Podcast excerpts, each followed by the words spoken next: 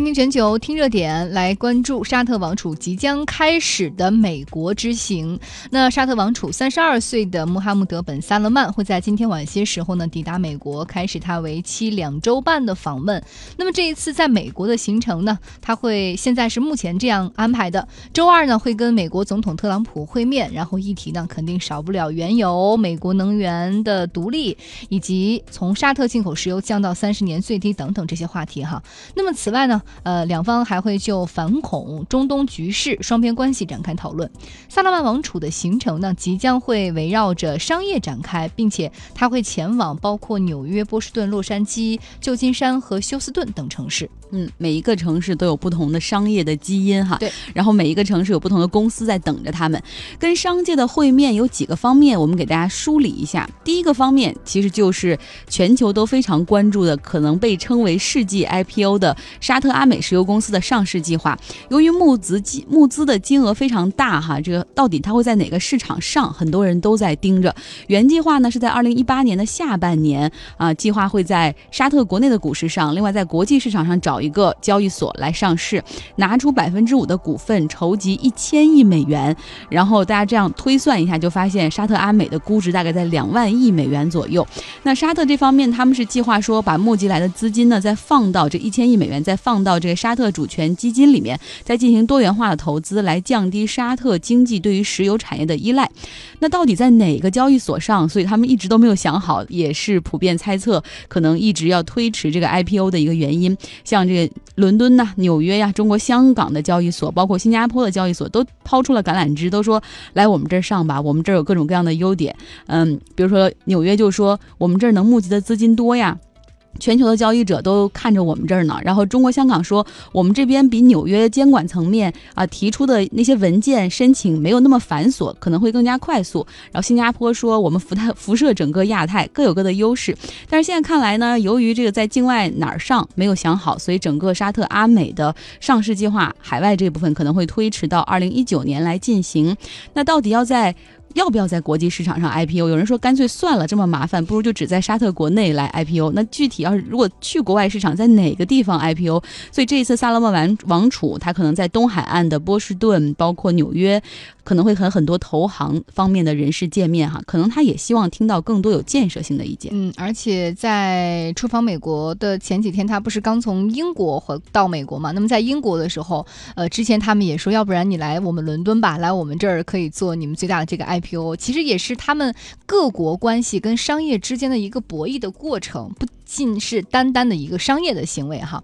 我们再来看这个硅谷取经还有投资方面，这一次萨勒曼也会非常的去关注。呃，萨勒曼王储呢两年访美，就是在这个硅谷和苹果以及谷歌的 CEO 他们会有一一的会面，并且呢签署了大量的协议，并且呢他在很多个场合也强调了他提出的沙特的愿景二零三零哈，希望是活力社会、繁荣经济和雄心国家，重新来打。打造沙特的经济体系。目前，谷歌的母公司呢会协定帮助这个沙特阿美石油公司在沙特境内去建立一套数据中心，这也是他们的成果之一。另外，怎么样，就像是好像这个通过一个合作的方式，谷歌也去前往沙特进行投资了。对，这就是成果呀。是。另外呢，沙特主权基金呢，它也是入股了这个 Uber 等科技公司。那另外，呃，萨勒曼王储还有一辆特斯拉的跑车哈，所以他有可能也会跑到这个特斯拉工厂去看一看，又给马斯克。长脸了，是大家想一下，这个这个萨勒曼王储，他是他们那个国家是多么的不缺石油，但是他还是开一个新能源电动跑车，至少他是他其中的一辆哈，这也表现了他对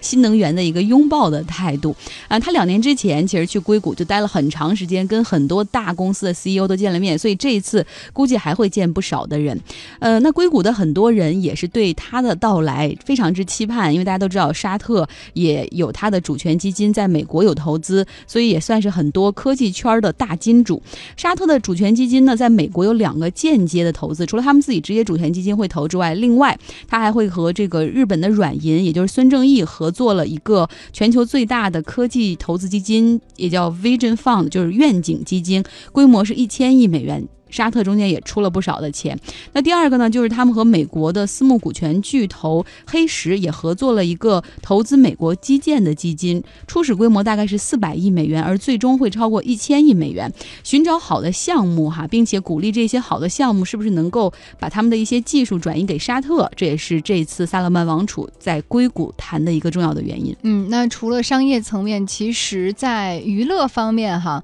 这个萨勒曼王储也希望未来可以多有一些这种建树，比如沙特已经宣布解禁电影院，其实看起来更像是一个社会的改革啊，但实际上还有着非常大的经济的考量的因素在。那沙特呢，去年底是对电影院进行了解禁，可以逐步的发放营业许可证。那如果这样的话，呃，他们国家的比如说大荧幕就会迅速上马。目前来看到二零三零年，沙特根据预测会有三百家的连锁电影院营业，并且有超过两千个荧幕向大众来播放电影。那如果这样的话，他们就未来需要更多的这种片源呀，需要更多的电影方面的投资啊。那萨勒曼王储呢，也会这一次前往好莱坞啊，去跟当地的片方交流。另外，沙特的主权基金也会向好莱坞投资，像他们四亿美元已经买了一家演员经纪公司。那这家公司呢，里边有马特·达蒙、本·阿尔弗兰克等等，都是这种一线的国际巨星哈，未来可能也要。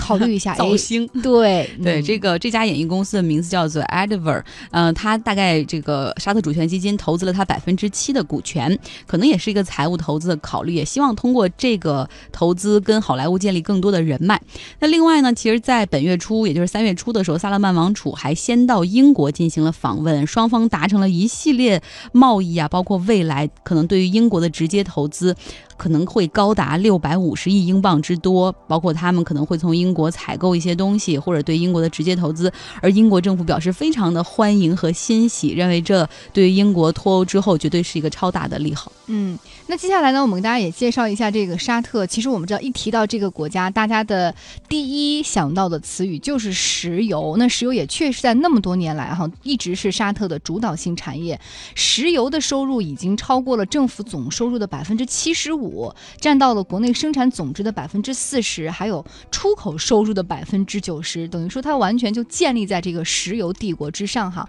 那么沙特呢，太依赖石油，因此它的抗风险能力就很差，因为等于你所有的鸡蛋都放在一个篮子里。那近年来呢，因为限制于这个减产，还有油价的这个低位的波动，它的经济增长率也从二零一五年的百分之四点一下降到了二零一七年的百分之零点一，而 IMF 就是国际货币基金组织也。预测说，假若现在这个国际原油价格持续这样的低迷，而沙特呢，你也不去转型，依然是这么重度的依赖石油的话，未来五年沙特可能会破产。嗯，包括我们也看到，沙特从去年开始征收百分之五的增值税，哈，也是希望说不能够再继续那样的高福利了，然后要征税，然后弥补一些财政上的赤字，因为毕竟油价并不是原来的一百四十美元一桶，而现在只有六十多美元一桶。那我们接下来再来看看啊，沙特呢，刚刚我们说过的萨勒曼王储，他之前呢是从英国刚刚在那边跟这个会面。我们来看他跟英国那边达成了一些什么样的协议。其实萨勒曼在英国呢，他是有两个身份一直在进行交往的。一方面他是一个商人嘛，那我们看到他也提到说，希望英国未来可以加大对于沙特的投资，尤其是一些好的公司可以引进到沙特。而沙特给出的交换的条件呢，是说未来十年。会对英国投资一百亿英镑，投资更多的好的项目哈。另外呢，就是说，呃，英国也说，你除了来我们这儿这个投资之外，还要买我们的东西。比如现在已经签订了一个四十八架台风战斗机的订单，这样的一笔军事上的大订单，对于英国而言是一个非常大的利好利好。另外呢，就是刚刚我们提到说，因为这个小萨勒曼他本身是这个沙特阿美石油的最高委员会的主席，其实他对于呃最终这个沙特。阿美上？市。对是非常有发言权的，因此就这个事情，其实这个英国的首相特蕾莎梅一直就是跟这个萨勒曼在使劲儿的推荐他们的伦敦的这个交易所哈，嗯。对，然后包括我们知道这个萨勒曼，他一直能够希望说到二零三零年的时候，沙特的经济就不像现在这样。这个倚仗于石油，那他希望做什么呢？有人说，其实可以向他们的邻国，比如说像阿联酋的迪拜去学习一下。这个迪拜转型的就比较成功，除了油气资源之外，他们还大力发展金融，另外旅游业也做得不错哈。所以我觉得这个小这个萨勒曼王储，他可能在很多方面都需要寻求突破。而这次为期两周半的美国之行，看他最后能收获哪些东西吧。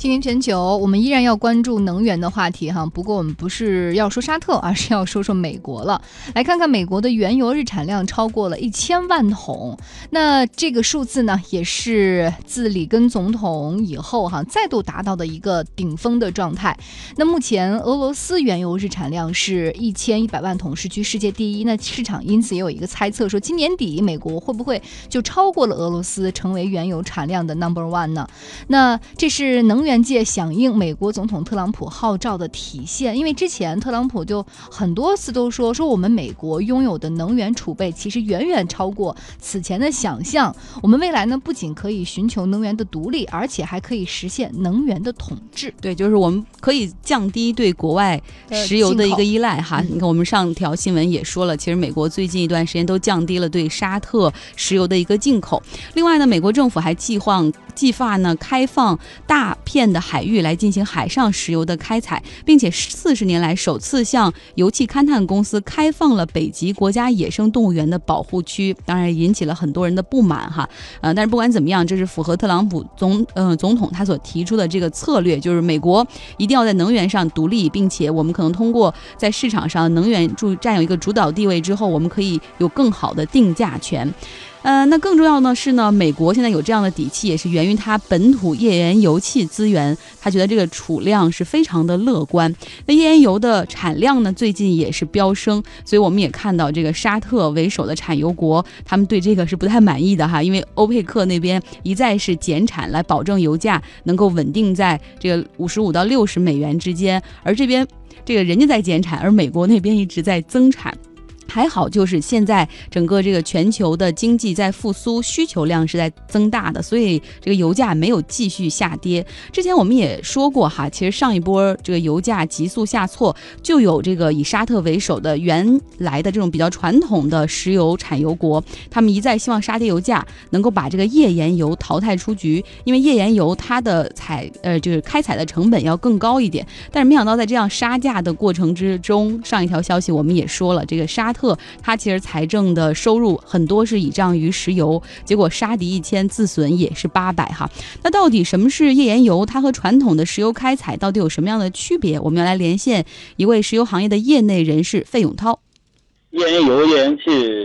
它也属于这个非常规的油气资源。以前我们说的那个常规的油气资源，都是指正规开采一百多年了，来认为的就是它有一个。构造圈壁或者是储集的空间，它有它的生油层，有它的储油层，还有它的上面一个盖层。那么对于这个非常规的，就是说它没有这种明显的构造圈壁，储层和这个生油层没有差异。以前我们认为的常规油气一般都是这样的，生油层里边经过这个数百万年物理化学变化，随着温度的上升，它里边的一些有机质逐渐向碳氢化合物这种烃类组分逐渐转化成熟的一个过程。然后在升油层里生成石油之后，它要经历一个运移的过程，就是它，呃，原来它生成了以后，它要离开它的老家。那运移的过程有个运移的时间和运移的距离，有的运移的比较长，有的距离的比较远。它到了那个新家呢，那个新家它必须有个房顶，也就是我们说的，它必须要有一个盖层，要不然的话，它没有它这个房子顶的话，这个油气它比较轻，它就跑掉了。就散失掉了。那这是我们原来认为的常规的油气的。非常规的呢，首先它是生油和它的储油都是在一个地方，或者说是非常非常近的。就是它生油的那个岩层啊，同时也是它储储油的这个岩层。那么具体到我们这个页岩油气呢，直接就是我们在页岩里面生成了油气，生成在页岩里面，然后它就不走了，它就待在原地，它的规模就比较大。因为作为生油岩的话，它的这个范围很大，但是它有一个非常。呃，致命的一个缺陷就是，呃，油气它的那个流动能力啊比较弱。为什么呢？因为它原来在这个生油、储油的这个地方，它的那个空间都非常狭小，都是纳米级或者是比纳米还要更小的一些区间里生成一些很小很小的一些空间里面。但是我们现在常规油气藏发现的这个储集空间比这个非常规的储集空间的话要要大得多，它不在一个数量级，都是微米级的。呃，常规油气它更容易从地层里面抽出来，或者是开采出来。但是非常规的话，以前大量的区域里边也也有这种油气的显示，就是拿不出来，原因就是因为它储集空间比较狭小，它很难在常规的这种方法上把它开采出来。非常规的油气，那你如果说你上开采手段，但是你的原油价格又特别低，经济因素干扰，它也不可能得到大规模的开发。那页岩油它这种开采方法能给我们介绍一下？一般都是采用的是水平钻井加多段的水力压裂一个复合的方法。因为页岩油气它的储藏的这个空间啊非常狭小，都是纳米级的这种，不能够很好的把这些空间里的这些油气啊。很多给它沟通起来，形不成这个呃正常的流动，它也没办法被采出来。那么用什么办法来弄呢？那我们现在就发现，通过用人工造缝的这种方法，就是人工压裂，通过打井，然后往地下注入大量的一些压裂液，在很高的压力情况下，通过控制的这个呃手段，让这个人工的这种微裂缝、网状缝在水平井的这个井区里边。尽可能的沿着它的这个井筒的，呃，垂直于井筒的方向，让它去延展开。这样的话，随着裂缝的发育，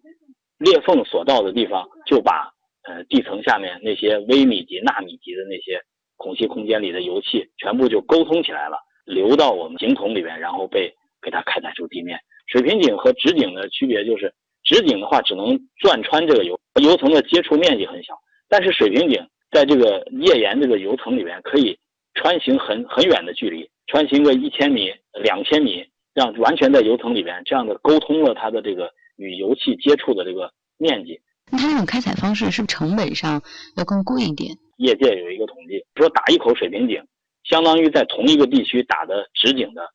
钻井成本的，还有采油的这么一整套这个设备全部算在里面，它大概费用是它的两到三倍，呃，它的费用很高。再加上你后面你要进行分成很多水平段。一段段进行压裂，工艺比较复杂，控制的难度比较高，精度也比较高，投入也比较大。整个这样算下来的话，那么呃，它的整体的费用就比较高。这也是为什么在低油价的情况下，非常规油气它发展可能会受到一定的影响。页岩油气的资源到底它们丰富与否呢？中石化石油勘探开发研究院文献里边就是介绍，呃，世界上排名第一的。非常规能源里边，就页岩油这一块，俄罗斯是排名第一，七百五十亿桶。那么美国排第二，它的可采储量达到了四百八十亿桶，将近就是七十亿吨。按照咱们这个中国的消耗量，咱们中国一年的石油消耗量也就是十几亿吨。那么这样算的话，它非常大，所以美国是有底气。页岩油它和普通的油油质哪个更好呢？页岩油气它的油质都是非常好的，比较轻，粘度也比较小，它的呃流动能力非常非常好。有些甚至说它这种油出来之后，它甚至就是像咱们一些拖拉机啊、重型车辆，它就直接可以用它这个呃页岩油出来，因为它这种页岩油气在长期在地下的这个经过千百万年的沉积之后，它的这个发生发。发展以后，它是一种成熟油。成熟油的表征就是它里边呃芳香烃和非烃类的这些组分啊都比较低，里边的碳的碳数啊都相对来说呃比较小，给我们直观的感觉说这个油很清亮啊，或者说是透明度很好啊，就是它的油质呃非常好。这种油可以甚至可以直接用来嗯进行这个车辆有些重型机械都可以用。好，非常感谢费永涛给我们带来的介绍哈。听他这样讲完，我们也大概知道了哈。这个页岩油它呢，跟我们现在常规用的这种石油啊什么的不太一样，主要是因为生成。这常规的石油呢，它们生油和储油都是在不同的地方，但是页岩油生油、储油都是在同一个地方。然后更大的问题呢，就是这个呃页岩油呢，它们生成的空间比较小，所以导致不容易开采。开采的时候呢，所采用的技术现在是水平钻井哈，就横着。打出去，可能一千米的这样的一个水平钻井，加上水裂压断法。然后我看到一直也有人在担心哈，说这个页岩油它可能在开采的过程中要消耗大量的水，然后同时这种污水又直接排到了地下水里面，又会造成饮用水的一个污染的问题。有这样的质疑也是一直不断的在提升。而更重要的一个问题就是它实际上的成本还是比较高的。呃，他刚才也说，可能是普通的呃原油开采的两到三倍，这个成本是那么的贵，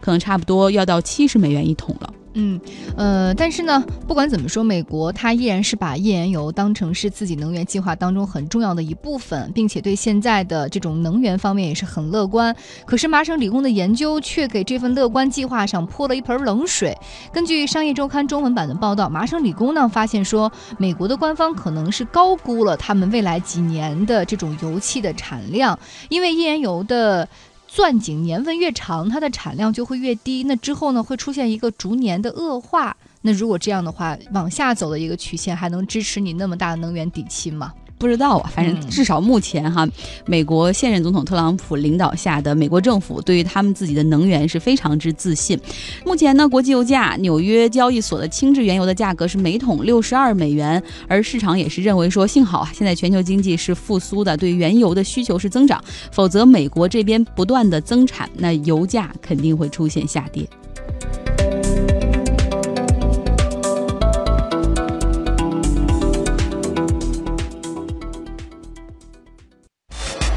时空，链接世界，世界 catch up with the world，倾听全球。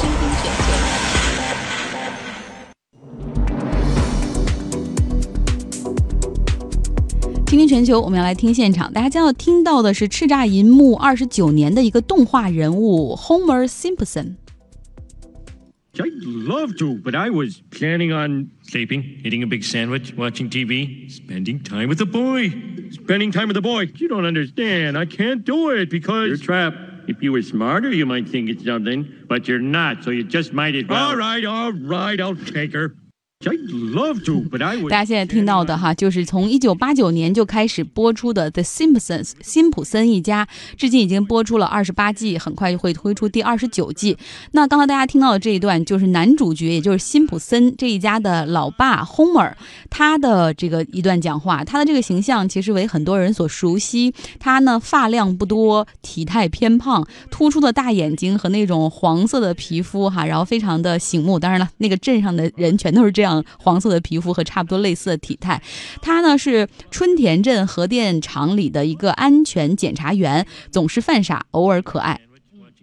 可是，当这样的一个形象不是出现在我们平常见的动画片里，而是在驾照上面，司机是在恶搞吗？这英国的小镇米尔顿卡恩斯交警哈，在社交媒体上就发出了一张驾照的照片。在这个照片上呢，看上去跟正规驾照是一样的，格式、防伪都有。但是这个头像竟然就是这个驾驶员哈，就是 Homer 辛普森的那个形象。出生日期写的是一九六三年四月八号，而地址呢是美国春田镇二十八号。那。警方就表示说，呃，上周一有一名警察拦下了一辆车去查驾照，结果司机递上的就是这一张照片。虽然他很有幽默感，但是没办法，无证驾驶还得吃罚单。对，虽然说他还没有说以你伪造证件再给你多增一条罪名哈。然后马上就有辛普森的粉丝站出来说说，哎，看来这个司机粉丝的功底有所欠缺。其实辛普森家的住址并不是这个春田镇二十八号，而是 Evergreen Terrace 七百四十二号。这看来有更大的粉丝。